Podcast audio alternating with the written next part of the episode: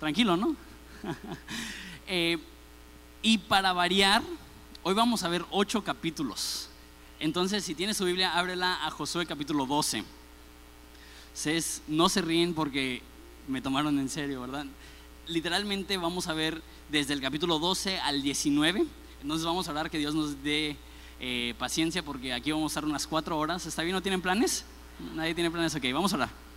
Padre, te damos tantas gracias por la oportunidad, aún en medio de todo lo que está sucediendo en nuestro alrededor, de, eventos y actividades y, socializar, y ir a la playa y calor. Y tú has decidido que nosotros nos reunamos aquí para adorarte, para conocerte, para saber más de ti a través de las escrituras. Te pido que nos ilumines y que nos ayudes en nombre de Jesús. Amén. Efectivamente vamos a ver del capítulo 12 al 19 y eso es porque no sé si has leído el libro de Josué, espero que varios de ustedes sí. Del 12 al 19 es un pasaje hasta se podría ser tedioso, donde solamente describe las naciones que ya han conquistado y las delimitaciones de las tierras donde van a vivir. Entonces hay poca información y en vez de alargar mucho la serie esta, lo que vamos a hacer es que nos vamos a enfocar en tres historias, las únicas tres historias que se ven en este pasaje. Entonces les doy un panorama breve eh, de lo que está sucediendo en Josué, del 12 al 19, y después vamos a ver esas tres historias que es de Caleb, de la hija de Caleb y de, los, de la tribu de Manasés. Dice así, eh, bueno, más bien antes de leer, capítulo 12, si, si, tienen ahí abierto, es una lista de los reyes que ya derrotó Josué. Entonces, es una lista de lo, las guerras que sucedieron del capítulo 1 al 11. Después, el capítulo 13 narra las tierras que están aún por conquistar. De hecho, inicia diciendo que Josué ya era viejo. Entonces, en vez de enfocarse Josué ahora en dirigir a todo el ejército, yendo de tierra a tierra, lo que hace es que divide la tierra en como 12 estados a las 12 tribus. Y lo que pasa es que ya la tierra fue conquistada, todos los reinos ya fueron conquistados, pero quedan, quedan ciudades independientes por conquistar. Entonces, en vez de llevar un, un ejército gigantesco por todo Canaán, lo que hace es que divide el ejército en 12 tribus para que cada quien se encargue de conquistar las tierras que están en sus respectivas zonas. Después, capítulo 14, empieza a, más bien, eh, el resto del 13 narra las tierras de Rubén, de Gad y de media tribu de Manasés. En el 14 ah, da la historia de este anciano que se llama Caleb, que vamos a ver en un segundo. El 15 habla del territorio de Judá, que se va a convertir en la tribu más importante, y también de la historia de, Caleb y de su hija. Capítulo 16 habla de los territorios de Efraín y Manasés. 17 habla igual de, de esos territorios, se habla de una queja que tienen los de Manasés, lo vamos a estudiar. Y el capítulo 18 y 19 es la repartición del resto de la tierra a las siete tribus que, restan. Entonces, eso es todo lo que vamos a ver. Dios les bendiga. Nos vemos la semana que viene. No, no. Vamos a, ver tres historias, como les digo. Si tienen sus Biblias, ábranlas a Josué capítulo 14. 14, 6. Esta es la historia de un hombre llamado Caleb. Dice así. Y los hijos de Judá vinieron a Josué en Gilgal. Y Caleb, hijo de Jefone, que era su, su papá, o sea, su Jefone, este Ceneseo, le dijo, tú sabes que lo que Jehová dijo a Moisés, varón de Dios, en Cades Barnea, tocante a mí y a ti. Yo era de edad de 40 años cuando Moisés, siervo de Jehová, me envió de Cades Barnea a reconocer la tierra y yo le traje noticias como la sentía en mi corazón. Mis hermanos, los que habían subido conmigo, hicieron desfallecer el corazón del pueblo, pero yo cumplí siguiendo a Jehová mi Dios. Entonces Moisés juró diciendo, ciertamente la tierra que oyó tu pie eh, será para ti y para tus hijos en herencia perpetua, por cuanto cumpliste siguiendo a Jehová mi Dios. Les explico la historia, eso se encuentra en, en Números capítulo 13 si lo quieres leer más a fondo. Mucha gente cree que le tomó al pueblo de Israel 40 años llegar de Egipto a la tierra prometida pero la realidad es que no está tan lejos. Eh, es, un viaje que se puede hacer en 10 a 13 días y viajaron al monte Sinaí y ahí estuvieron bastante tiempo y del monte Sinaí viajaron a, Canaán. Les tomó un año desde su salida de Egipto llegar a, a Canaán. Entonces, entonces, ¿por qué ese rollo de los 40 años en el desierto?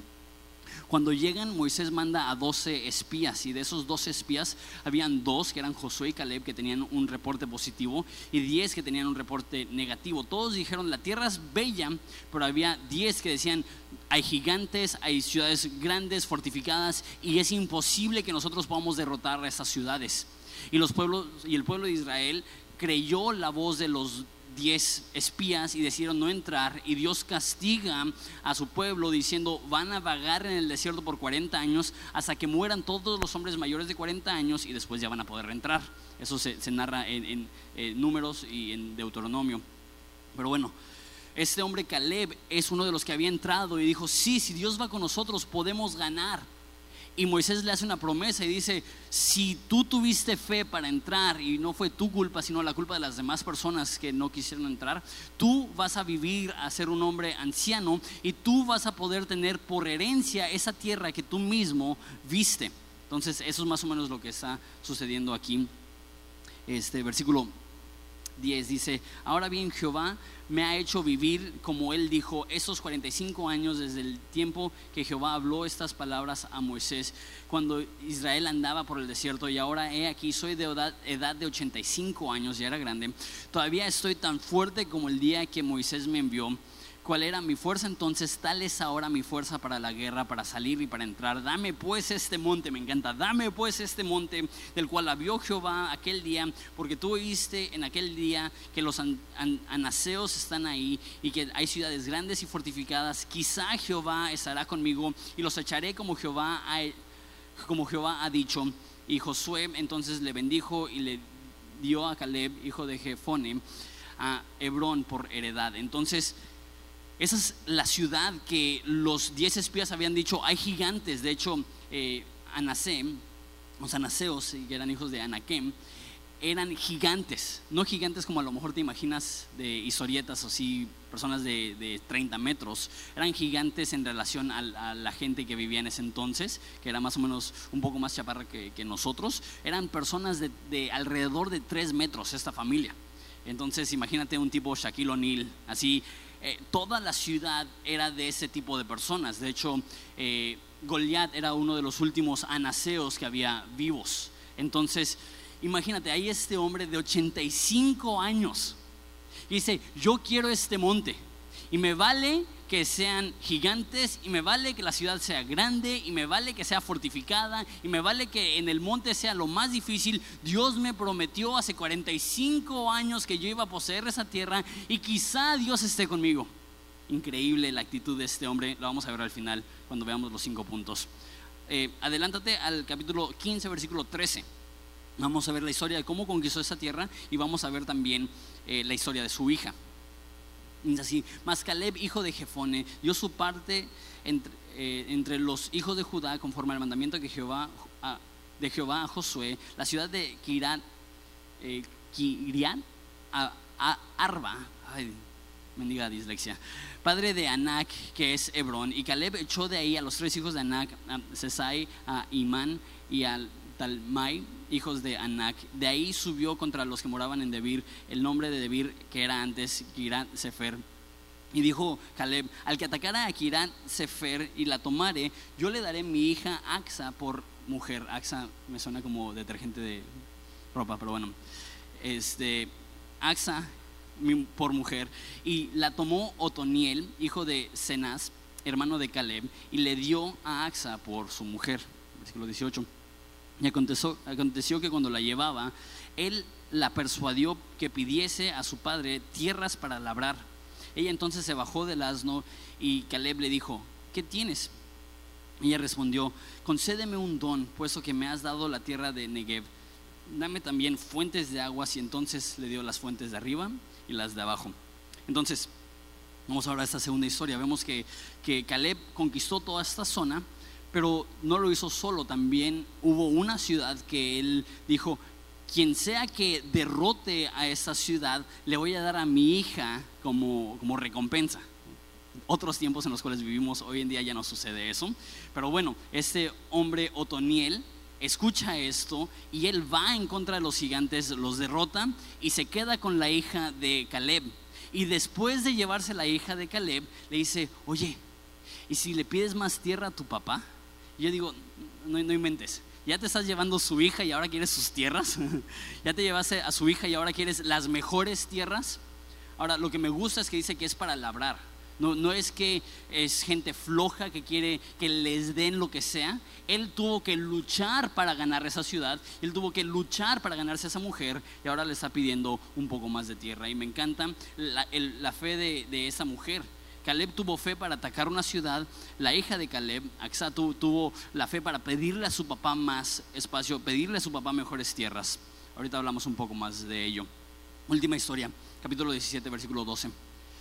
Mas los hijos de Manasés, esa es otra de las tribus, no pudieron arrojar a los de aquellas ciudades y al cananeo persistió en habitar en aquella tierra. Aquí ya tenemos la primera luz roja, que Dios había dicho, todos los cananeos los vas a desterrar no pudieron vencer a los de a, estos cananeos, versículo 13, pero cuando los hijos de Israel fueron lo suficientemente fuertes, hicieron tributario al cananeo, o sea, hicieron como un tratado de paz donde ellos tenían que pagar impuestos, mas no lo arrojaron. Eso está mal y de hecho en todos estos capítulos vemos que que Josué hizo un increíble trabajo como comandante, todas las batallas las ganó salvo Ay.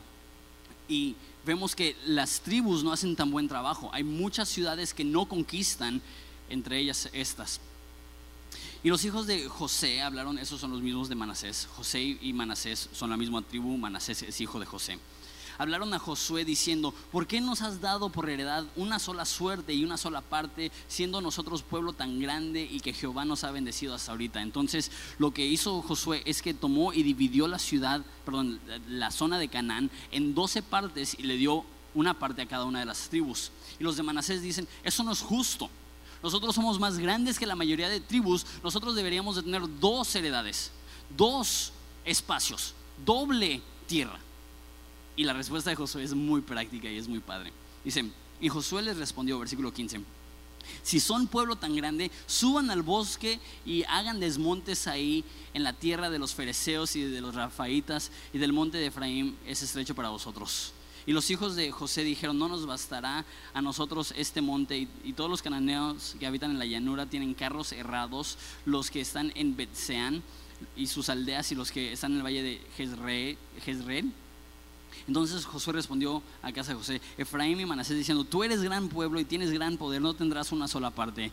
Y le insiste, sube a aquel monte, o más bien, sino que aquel monte será tuyo, pues aunque es bosque, tú lo desmontarás y lo poseerás hasta sus límites más lejanos, porque tú arrojarás al cananeo, aunque tenga carros errados, er, errados y sean fuertes. Entonces tenemos esta última historia, donde una de las tribus más grandes llega con Josué y le dice, es injusto que no nos des más tierra. Y Josué dice, ¿quieres más tierra? Ahí hay un cerro, imagínate la sierra, sube ahí, quita los árboles, con los árboles hacen sus casas, hacen sus aldeas y ahí pueden estar solo, que va a ser mucho trabajo tumbar todos los pinos, y hay una aldea, y de hecho en algunas traducciones incluye que son gigantes también, y son ciudades fortificadas y con carros, no, no pienses un carro, carro, eso es lo, que jalaban los, los caballos, carros de hierro, que era una ventaja militar muy grande.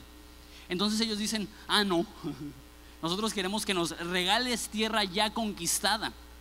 Y Josué le dice, sí vas a tener más tierra, pero no te la voy a regalar. Si quieres más tierra, tú vas a ir y créeme, tú vas a tener la fuerza para poder tirar todos los pinos y establecer una, una, casa ahí, establecer una ciudad ahí. Y también vas a tener la fuerza para derrotar a esas personas. Se me hace un contraste bien fuerte entre Caleb y los, de, los hijos y la tribu de Manasés. Caleb dice, aunque tenga 85 años, dame este monte, los otros dicen, somos muchos, pero no queremos trabajar, ¿no? Entonces vemos ese contraste. Pero bueno, ya habiendo visto esas tres historias, quiero sacar cinco puntos rápidamente acerca de, de lo que veo. El primero es, es bueno sentarnos a contemplar las victorias de Dios. Todos estos capítulos, los ocho capítulos, narran las tierras que habían conquistado Israel, las victorias que Dios les había dado. Y es importantísimo llevar un registro para recordar las cosas, las cosas que Dios ha hecho en nuestras vidas. De hecho, ese es un tema en todo el libro de Josué, que dicen, construye un monumento, pon estas piedras, cuéntale a tus hijos las victorias que Dios les ha dado, no sea que crezcan tus hijos y no sepan las cosas que Dios ha hecho con ustedes. Y lo que sucede es que Dios ha obrado en nuestras vidas de manera milagrosa en muchas ocasiones. Y tú y yo somos tan olvidadizos, o a lo mejor tú no, yo soy tan olvidadizo. Y hay cosas que Dios ha hecho en mi vida que debería de inspirar una gratitud eterna y para el próximo fin de semana ya se me olvidó lo que Dios me habló. Para el próximo fin de semana ya se me olvidó lo que Dios hizo. Tú y yo hemos experimentado algunas cosas que si otra persona la viviera sería el punto más alto, más bello, más grande de su vida. Y a ti y a mí se nos hacen cotidianos y se nos olvida y no los valoramos. Aquí están haciendo un registro de todas las victorias. Yo soy pésimo para eso, pero es algo que yo creo que la Biblia manda en Josué. Proactivamente buscar formas de recordar lo que Dios ha hecho. A lo mejor eso significa que llevas un diario. A lo mejor no va a ser querido diario, hoy Dios hizo esto. Pero que puedas llevar un registro. Que puedas venir a la iglesia y escribir, o a lo mejor en tu teléfono escribir, Dios me habló esto. Eso es algo que yo hago eh, de un aparato que se llama Kindle para leer libros de Amazon. Y ahí puedes subrayar todas las cosas y al final se hace un registro de todas las cosas que has subrayado. Y hay veces que entro nada más a ese registro de frases que he subrayado de libros y nada más recordar esas frases me recuerdan ese momento que Dios me habló. Necesitamos ser proactivos para registrar las cosas que Dios hace a favor de nosotros para que no se nos olvide. Porque la realidad es que Dios ha sido fiel. Eso me queda bien claro. Pero ¿de qué nos sirve si nos olvidamos de su fidelidad? Eh, eh, eso lo, he dicho mucho. Yo creo que nuestra fe es proporcional a la fidelidad de Dios. Cuanto más reconocemos la fidelidad de Dios, más fácil nos es tener fe. Tenemos fe porque Él es fiel. Pero cuando se nos olvida su fidelidad, flaquea nuestra fe. Entonces, Primer punto, muy práctico, muy sencillo. Registra las cosas que Dios está hablando. Registra los milagros que Dios ha hecho. Ten un, registro en el cual puedes regresar en algún momento y, y recordar todas las cosas que Dios hace por ti. A lo mejor eso se escucha tonto, pero a mí hasta en redes sociales me bendice. Hace unos días estaba viendo las entradas que he hecho a mi Instagram en meses pasados y recordar estaba viendo las fotos de movimiento de ese año pasado y recordar las predicaciones y recordar los momentos de adoración. E, es algo que, que nutre tu alma porque te recuerda, Dios está ahí, Dios sigue siendo fiel. Punto número dos. Ahora ya sí entrando a la historia de Caleb. Es mejor morir siguiendo tu llamado que vivir ignorándolo. Lo explico. Es mejor morir siguiendo tu llamado que vivir ignorándolo. Me encanta esa palabra que usa Caleb. Quizá yo quiero este monte, quizá Dios irá conmigo. Y a lo mejor tú y yo escuchamos quizá y nos suena a duda. A lo mejor Dios me ayuda, a lo mejor Dios no me ayuda. A lo mejor Dios cumple su promesa, a lo mejor Dios no cumple su promesa. No creo que eso es lo que está pasando aquí. No, no creo que es que dude de Dios. No creo que ese quizás significa, a lo mejor Dios cumple, a lo mejor no. Yo creo que más bien está diciendo, aunque muera en el proceso, vale la pena. Porque Dios le prometió que esa tierra le iba a pertenecer a él y a sus hijos. Pero aún así no veo una promesa que nada le iba a pasar a él. Veo que más bien iban a ser exitosos en la guerra, pero él entendía que ir a la guerra existe la posibilidad de que él mismo falleciera, de que él moriría. Y, ya sé que dice que tiene 85 años y es igual de fuerte que cuando era 40. No sé cuántas personas hay aquí de 85 años y tú sabes que no es así. Eh, hay, un, retroceso físico que sucede después de los 50, 60 años, que ya no tienes la misma fuerza, ya no tienes la misma energía. Entonces, ¿por qué dice, soy tan fuerte como cuando tenía 85 años?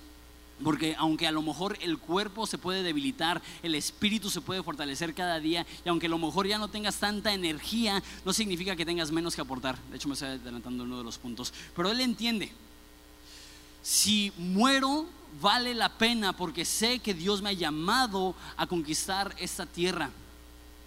Y, pudo él haber dicho, no, es muy peligroso, es muy difícil, soy muy viejo, mejor me voy a quedar aquí en lo seguro, en lo ordinario, en lo conocido, en lo familiar. Y se hubiera perdido del milagro, se hubiera perdido de la oportunidad de ver a Dios obrar fuertemente a su favor. O sea, eh, hay personas que conozco que odian su trabajo, odian su vida, odian su comportamiento, odian la forma que son y, le preguntas por qué cambias, o más bien, ¿por qué no cambias? Y la respuesta siempre es, no sé. Y lo que sucede es que muchas personas prefieren abrazar lo conocido porque abrazar el llamado y abrazar lo que Dios tiene para nosotros nos da miedo. ¿Por qué? Porque es peligroso. Caleb nos recuerda que seguir la voz de Dios hacia lo inseguro es mejor que abrazar lo familiar y cómodo. Estoy leyendo un libro ahorita de un pastor, se los mencioné hace dos semanas, se llama Liva y Luzco, murió su hija y escribió un libro. Y él dijo que pensamos que correr lejos del peligro es lo más seguro, pero muchas veces Dios nos pide que corramos hacia el peligro hacia lo difícil, hacia lo que no queremos, porque es ahí donde Dios nos encuentra y es ahí donde podemos ver la mano de Dios. Y eso es exactamente lo que pasa con Caleb. Caleb corre hacia lo peligroso, Caleb corre hacia lo difícil y Dios le ayuda, Dios le bendice, Dios le da esa tierra. ¿Por qué? Porque está confiando en las promesas de Dios.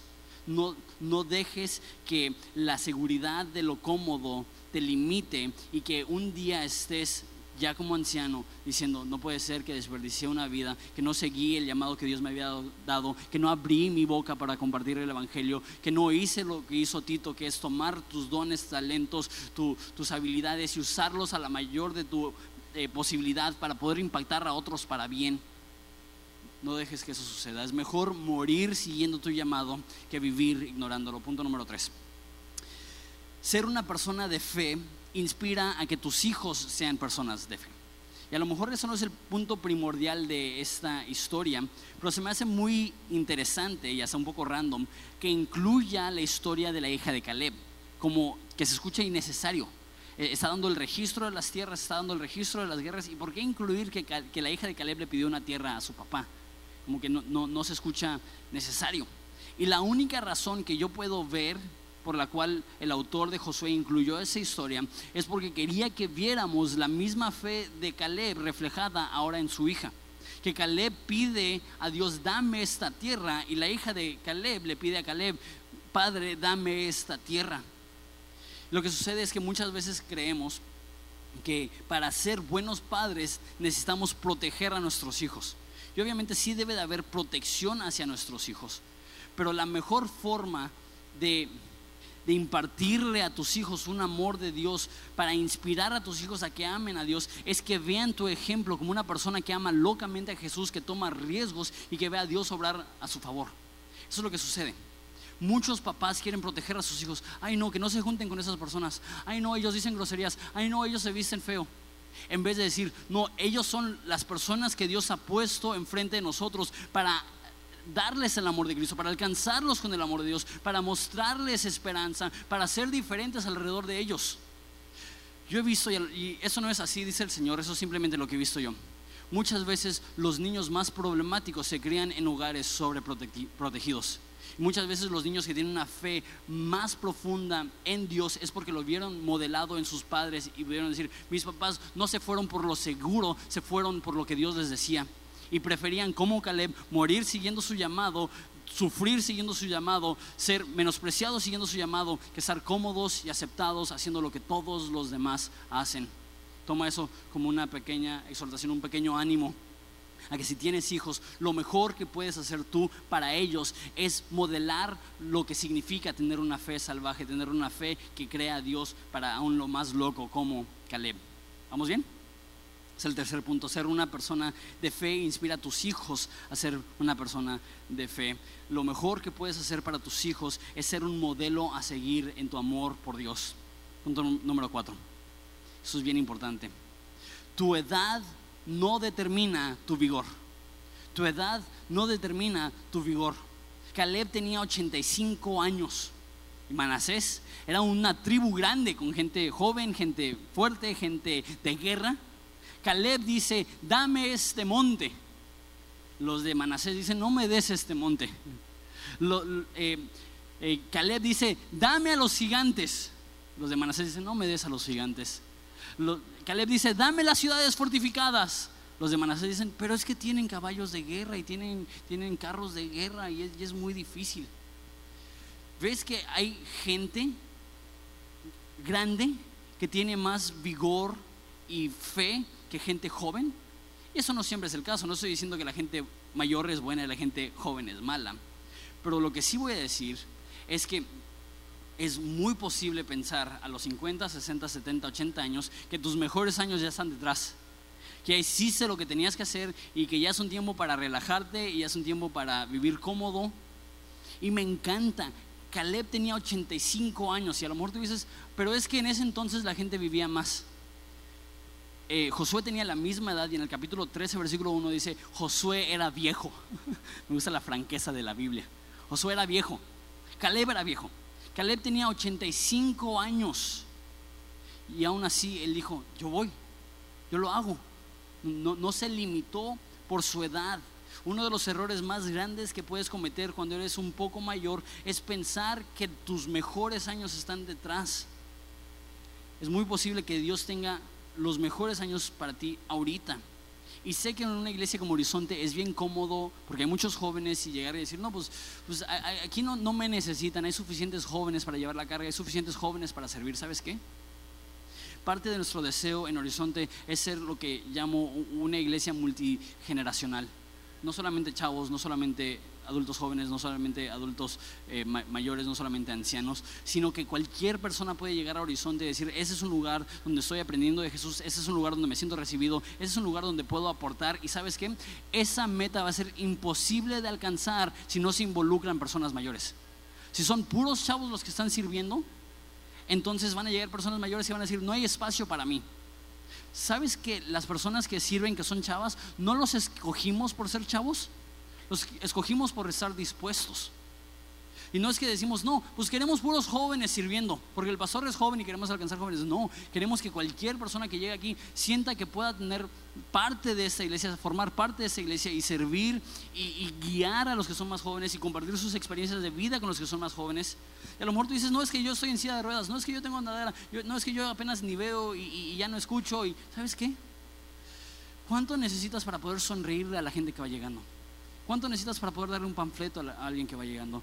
¿Cuánto necesitas para poder formar parte de algún equipo? Hay, cosas que puedes hacer que no son una demanda muy grande en tu cuerpo. Hay algunas señoras aquí que son buenísimos con niños, pero tú piensas, no, aquí no me necesitan, aquí hay muchos niños. ¿Sabes qué? Te necesitamos. Eh, hace un año y medio antes de que haya dado el crecimiento que hemos tenido últimamente en Horizonte, habían como 60 niños, 80 niños cuando, cuando era un, domingo grande. Ahorita hemos tenido hasta domingos con 150 niños entre las dos reuniones. Hay muchísimos niños y le doy gracias a Dios por eso, porque eso me demuestra que sí es una iglesia multigeneracional, porque tenemos pequeñitos y, y mayores creando a pequeñitos, ¿no? Necesitamos que gente de todas edades puedan decir, yo quiero entrarle, yo quiero servir, yo quiero salir de mi zona de confort. Tu edad no determina tu vigor. Puede ser joven y apático y puede ser anciano y apasionado. Lo que importa es que vivas para Jesús como Caleb. Último punto. Y eso a lo mejor se escucha como que de autoayuda o como que inspiracional o lo que sea, pero lo explico. Lo que me demuestra la historia de Caleb y la historia de Manasés y todos estos es que puedes ser más los hijos de Manasés estaban operando bajo las mismas promesas que Caleb. Y tenían más fuerza, un mayor ejército, más recursos que Caleb, pero ellos se, se agüitaron, ellos no se animaron y Caleb dijo, dame mi, dame mi montaña. No sé si, si alguna vez te ha pasado que ves a alguien que es menos talentoso que tú, menos habilidoso que tú, menos capaz que tú, que está haciendo cosas más grandes que tú que, está teniendo mayor impacto e influencia que tú. Tú dices, pero ¿cómo? Si, si, si yo tengo todos estos dones, ¿no? Así echándote porras. Pero ¿cómo puede ser? Si, si yo tengo más experiencia que él, si yo conozco más de la Biblia que él, si yo tengo más tiempo en la iglesia que él. ¿Sabes qué? Muchas veces no es la falta de habilidad que nos limita, es la falta de fe para tomar pasos fuera de lo que se nos hace común y seguros que nos limitan. ¿Cómo Caleb? Caleb no tenía recursos. El único recurso que tenía Caleb es fe lo suficientemente intensa para decir lo que Dios me prometió, Dios me lo va a dar. Y esa es la realidad, y eso es lo que digo que el amor se escucha como autoayuda no sé. Dios ve en ti más de lo que tú ves en ti. Porque nosotros vemos humano, caído, débil, fluctuante, eh, irresponsable, lo que sea. Pon, la, forma que nos podemos ver. Y cuando Jesús conoce a Pedro, es una historia muy interesante. Jesús le dice a Pedro, tú eres Simón, hijo de Jonás, y de ahora en adelante serás llamado Pedro. Y para nosotros es como que, ¿qué? Pero es muy cómico en hebreo, porque Simón significa literalmente suave. y lo que sabemos de la Biblia es que Pedro era un hombre fuerte. De hecho, entre seis personas no pudieron sacar una red del agua porque estaba tan llena de peces, 153 peces. Y dice que va Pedro y solo lo saca del agua. Entonces imagínate un cuerpo tipo Arnold Schwarzenegger, no sé, imagínate así como lucha libre, fuerte, y su nombre es Suave. ¿Te imaginas? Llega así todo portachón, Pedro, ¿cómo te llamas? Me llamo Suave. y para empeorar la situación, su papá se llama Jonás, que quiere decir paloma. Entonces Jesús le dice, tú eres suave, hijo de paloma. Imagino a ese cuate todo intimidante, toda su vida lidiando con el hecho que sus papás le pusieron el nombre suave, ¿no? Así como te llamas, suave. ¿Quién es tu papá? Paloma. Y llega Jesús y lo ve y dice, hasta ahorita has sido suave, hijo de paloma, pero yo te convertiré en Pedro, que quiere decir piedra, roca. De hecho, la palabra en griego es piedra, donde viene la palabra en español piedra. Y le tomó mucho tiempo a Pedro llegar a hacer eso. Pedro cayó, lo que digo, irresponsable, eh, mentiroso, pon tú la palabra que quieras usar para describir a Pedro. Él fallaba, él fallaba, pero ¿sabes qué? Jesús le decía a Pedro.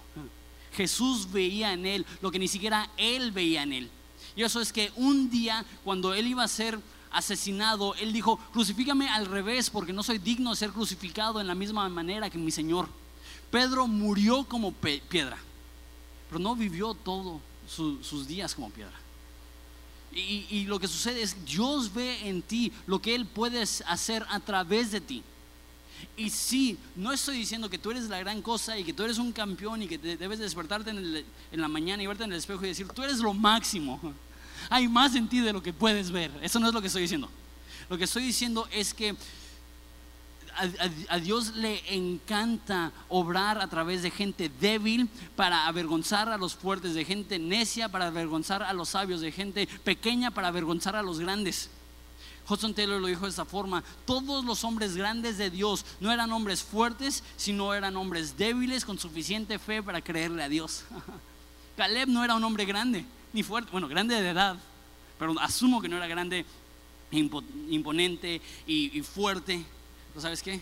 Como todo el resto de los hombres fuertes de la Biblia, no eran hombres grandes físicamente, no eran hombres grandes en ninguna otra forma, sino que eran hombres débiles que tenían una fe en un Dios que todo lo puede. Me encanta la historia de David, que tiene 12 hermanos mayores. Imagínate, ¿hay alguien aquí que tiene hermanos mayores? Imagínate ser el menor de 12. Era, era lo opuesto a ser el, el consentido. Era el menospreciado, porque en esta cultura cuanto mayor, más importante. Y llega un profeta a establecer el próximo rey de Israel y el papá ni siquiera invita a David. Invita a los 11 niños diciendo, de esos once, uno va a ser rey. David, ni en broma. Y pasa por todos los hombres y Samuel dice, ¿son todos? ¿No tienes más hijos? Y el papá de, el papá de David dice, pues, más o menos. Hay uno allá en el campo en algún lugar, pero neta no creo que él sea.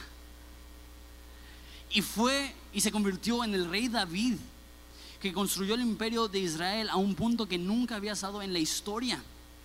Dios no necesita gente fuerte, Dios no necesita gente preparada, Dios no necesita gente capaz, Dios necesita gente que está dispuesta a decir, no soy nada, pero en tus manos le damos. No tengo mucho, pero tú me prometiste y quizá Dios vaya con nosotros. Y quizá Dios haga algo, pero prefiero morir dando todo por aquello que Dios me ha llamado que vivir cómodamente y morirme más adelante del remordimiento por no haber hecho aquello que Dios me pidió.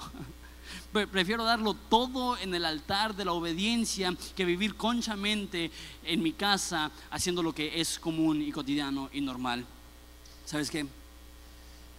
Jesús murió de tal modo que te asombrara tanto el amor de Dios que te fuera imposible vivir una vida mediocre. Jesús murió de la manera más gloriosa a lo mejor no gloriosa en el sentido que fue el inocente pagando por los culpables, pero sí gloriosa en el sentido que, que Dios tomó forma de hombre y se hizo humilde hasta la cruz y él portó nuestros pecados y él conquistó sobre la muerte. Todo esto lo hizo para que tú dijeras, wow, sirvo a un Dios grande, a un Dios glorioso, a un Dios que todo lo puede. Y al ver esta muerte y al ver esa resurrección y al ver ese evangelio, la única reacción lógica es decir, ¿y qué puedo hacer yo?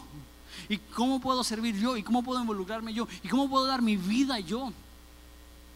Dice en Romanos 12, dice que debemos de presentar nuestros cuerpos como sacrificios vivos, que es vuestro culto racional, que quiere decir es la forma racional de adorar a Dios. Viendo lo que hizo Jesús, lo único que tiene lógica es darlo todo por Él. Puedes ser más, no porque seas grande, sino porque a Dios le encanta usar a los pequeños. Jesús murió para hacer lucir tan glorioso al Padre que fuera imposible vivir mediocremente para Él. Me encanta esta historia, me inspira esa historia. Porque la verdad yo veo mi vida y no veo una persona con muchos eventos, una gran oportunidad que recibí de parte de mi papá de liderar esa iglesia, pero la neta siempre he sentido que mi nivel de responsabilidad y mi nivel de habilidad, de habilidad no están al par, no son proporcionales. Siento que he recibido una responsabilidad que está muy por encima de mis capacidades. Pero ¿sabes qué? eso me pone en el lugar ideal para ser usado por Dios, porque así me puede usar y no me llevo la gloria yo y no se lleva la gloria Juan Domingo y no se lleva la gloria ningún hombre, porque si Dios puede obrar a través de alguien como yo, Dios puede obrar a través de quien sea. Dios puede ser fiel para ayudar e inspirar a través de alguien como yo. Dios puede hacerlo a través de quien sea. Porque yo buscas normal en el diccionario y sale mi cara. Y eso me encanta. Me encanta que no soy el mejor orador, me encanta que no soy el mejor maestro, me encanta que no soy el mejor líder, me encanta que no soy la mejor persona, me encanta que no soy el mejor esposo, me encanta que no soy el mejor cristiano, porque ¿sabes qué? A Dios le encanta usar lo pequeño para avergonzar a lo grande, lo débil para avergonzar a lo fuerte, lo necio para avergonzar a lo sabio. Y tú y yo podemos ser parte de eso. Tú y yo podemos recibir la promesa de parte de Dios que Él obrará a nuestro favor. Y como ya dije, como Tito, estar dispuestos a usar todo lo que tenemos para su gloria. ¿Les parece si nos ponemos de pie y oramos?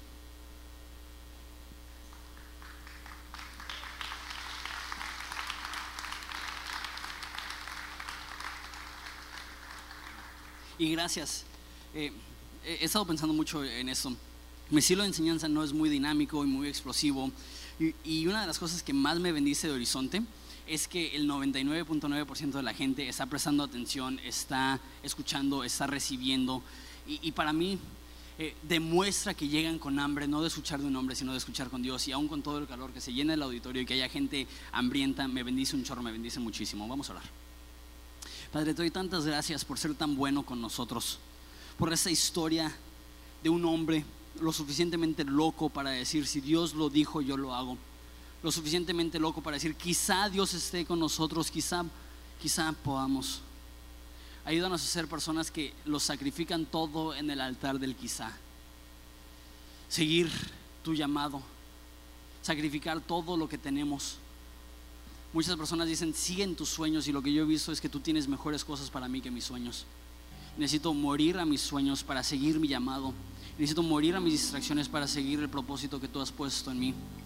Y te pido por todas las personas aquí que estamos inundados de distracciones e inundados de, de voces y de ruido y ayúdanos a, discernir tu voz por encima de todas las demás voces, es decir, esa es la voz de Dios.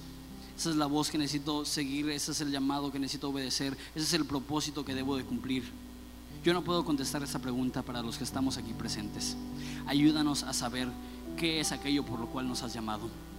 Ayúdanos a entender cuál es aquello por lo cual nos has escogido. Que sepamos que ante todo lo más importante es que servimos a un Dios que nos ama. Y el mayor llamado la cosa más salvaje que podemos hacer es descansar en el amor de Dios y es descansar en la obra de Dios y es descansar sabiendo que, el que ha comenzado la obra en nosotros será fiel para terminarla.